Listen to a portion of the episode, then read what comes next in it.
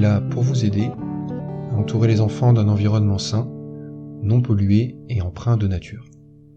Bienvenue dans ce nouveau podcast dans lequel je vais vous lire l'article Rentrée et santé des enfants, un cartable sain. Cet article commence par une citation du docteur Alini. Cette directrice d'école me confia un jour Quand j'ai débuté dans l'éducation nationale, il y avait un élève souffrant d'asthme par classe. Aujourd'hui, il y en a un par rang. Fin de citation. Lorsque la rentrée approche, si vous êtes parent, vous êtes probablement dans les magasins vers la fin août afin d'acheter des fournitures scolaires pour vos enfants. Mais certaines fournitures scolaires pourraient-elles exposer les enfants à des substances chimiques dangereuses? Et si oui, quelles sont les recommandations permettant de diminuer ces expositions? Dans le but d'aider les parents dans leur choix de fournitures, l'Agence de l'environnement et de la maîtrise de l'énergie, l'ADEME, et le Conseil général de Gironde ont publié un guide d'achat appelé le cartable sain et durable. Ce guide débute par un rappel des enjeux sanitaires liés aux fournitures scolaires. Donc je cite Les études menées sur la pollution de l'air intérieur dans les écoles montrent que la concentration des polluants est généralement plus importante dans les classes qu'à l'extérieur. La question de la qualité de l'air intérieur est une préoccupation majeure de santé publique car l'ensemble de la population est concernée, et plus particulièrement les personnes sensibles et fragiles, comme les enfants. Toujours dans citation. Les fournitures scolaires sont des produits de consommation courante qui ont un impact sur notre environnement et notre santé. Certaines contiennent des produits nocifs pour la santé, solvants, métaux lourds et conservateurs. Certains peuvent se retrouver dans l'air intérieur des classes et de la maison. Une mauvaise qualité de l'air peut avoir des effets sur la santé, maux de tête, irritation, voies respiratoires, yeux, peau, hyperactivité, etc. voire, en cas d'exposition à long terme, cancérogène ou toxique pour la fertilité.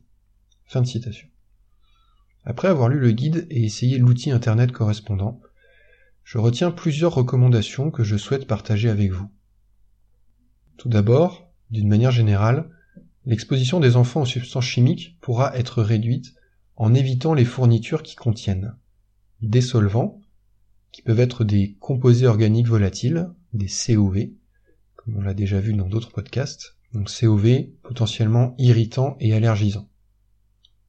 Des composants en plastique mou, certains, comme le PVC, contiennent des phtalates potentiellement toxiques, qui peuvent se détacher du plastique puis exposer les enfants.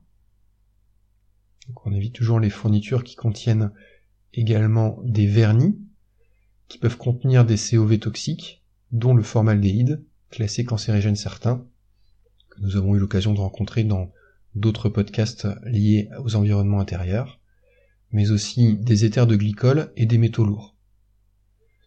Des parfums, qui sont produits par des substances chimiques qui peuvent être préoccupantes. Certains COV, des nitromusques, des muscles polycycliques, etc. Des substances générant une obligation d'étiquetage des dangers. Par exemple, cela peut être un étiquetage avec des pictogrammes toxiques, irritants, nocifs, sensibilisants, etc. Ces principes généraux peuvent être déclinés pour les différents types de fournitures existants. Par exemple, les choix suivants pourront être privilégiés. Les cahiers brochés ou à spirale, qui ne contiennent pas de colle, car les cols peuvent contenir des solvants.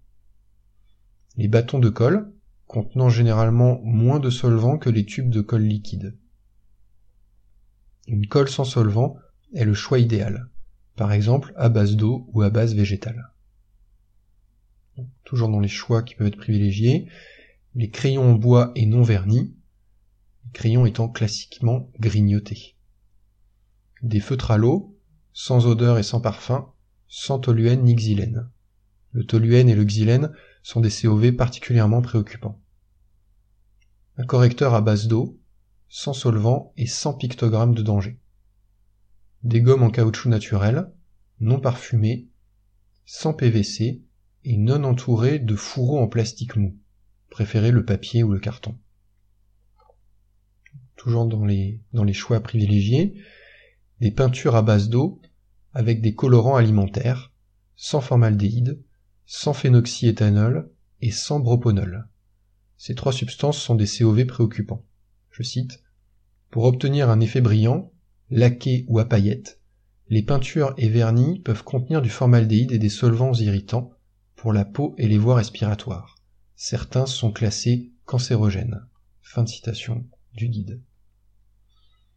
Des étiquettes dont les adhésifs sont à base d'eau, sans solvant, une boîte métallique, un plumier en bois ou une trousse en tissu non plastifié plutôt qu'une trousse en plastique.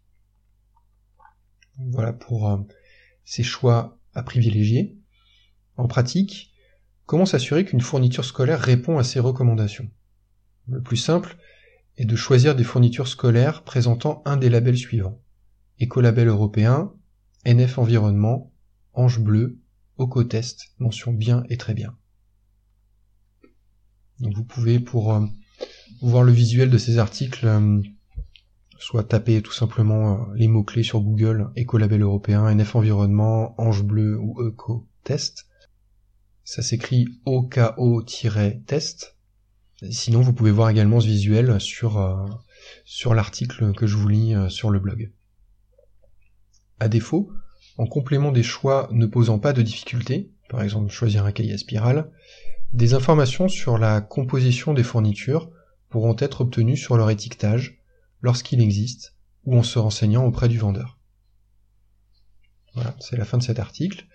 Euh, je voulais partager avec vous un, retour d'expérience personnelle en lien avec ce thème. Bon, pour au moment où je vous parle, euh, donc ma fille a fait sa première rentrée euh, il y a quelques mois. Quand on est en, première année de maternelle, euh, la composition du cartable est quand même euh, vraiment très très succincte et donc pour l'instant ces enjeux s'appliquent de manière très partielle pour Yumi. Néanmoins, quand on pour son coloriage, Yumi choisit des, crayons en bois et non vernis. Je sais qu'elles font pas mal de collage toutes les deux également et la colle que qu'on a choisi et sans solvant. Et puis les quelques fois où, euh, où de la peinture à l'eau est arrivée à la maison, enfin les quelques fois où de la peinture est arrivée à la maison, c'était euh, c'était des peintures à l'eau. Euh, voilà, si cette thématique des, de protection des, des enfants par rapport aux polluants du quotidien, aux substances chimiques, vous intéresse particulièrement, ou si vous voulez faire des premiers pas pour réduire l'exposition de vos enfants, je vous invite à aller sur le blog, donc en tapant euh, santé enfant environnement sur Google, ce sera le premier lien. Et puis vous pourrez euh, télécharger gratuitement un guide euh, que j'ai fait qui s'appelle 7 moyens simples et rapides pour réduire l'exposition de vos enfants aux substances chimiques dangereuses. Donc comme son nom l'indique, c'est vraiment euh, 7 moyens simples et qui peuvent être mis en œuvre tout de suite pour diminuer donc cette exposition sans attendre. Donc ça peut vous servir de, de premier pas intéressant pour, euh, pour progresser sur cette thématique. pour télécharger une guide, euh, il y a euh, il y a une invite et un formulaire dans le dans la barre latérale à droite en arrivant sur le blog. Voilà, c'est la fin de ce podcast. Merci à vous de l'avoir suivi. Merci à Ronan Vernon pour la musique. Merci à Yamois pour les dessins. Je vous dis à bientôt pour un nouveau podcast. Et d'ici là, prenez bien soin de vos enfants.